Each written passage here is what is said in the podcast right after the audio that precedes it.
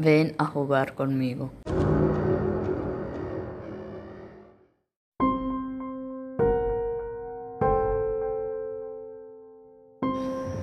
Hace un tiempo, una amiga mía y yo decidimos hacer espiritismo por primera vez, ya que nunca antes nos habíamos atrevido a hacerlo.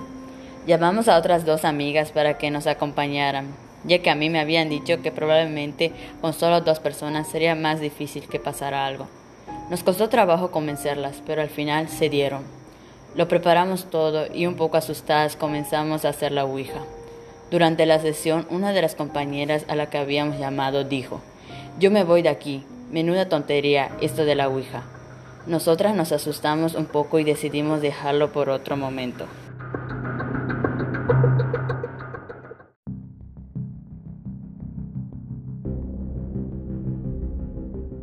Al cabo de unos días, la compañera que se había ido me llamó aterrorizada, diciéndome que de camino a casa, después de haber ido a estudiar a la biblioteca, al pasar por delante de una casa en ruinas que hay cerca de su hogar, una niña vestida de blanco le había pedido que jugara con ella. Mi amiga le dijo que no podía, ya que tenía prisa por llegar a su casa. Y acto seguido, la niña comenzó a llorar con lágrimas de sangre. Mi amiga salió de ahí corriendo y al llegar a casa fue cuando me llamó. Hasta ahí fue lo que me contó mi amiga. En un principio me lo tomé a broma, pero algo me hacía pensar que mi amiga hablaba muy en serio.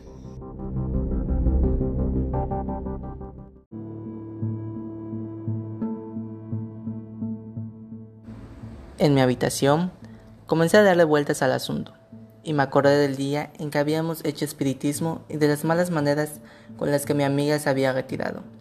Pensé que no tendría nada que ver y me dormí. Al día siguiente, esa misma amiga me llamó porque iba a quedarse sola en casa estudiando y tenía miedo. Así que decidí acompañarla, ya que yo tenía también que estudiar. Cogí un autobús y ya en su casa nos pusimos a estudiar.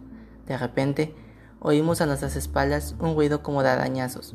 Las dos miramos y comprobamos horrorizadas que la niña que ella me había descrito estaba sentada sobre la cama, arañando la pared. Salimos corriendo de la habitación y al llegar a la puerta observé que mi amiga no estaba, pero yo estaba demasiado asustado para esperarla.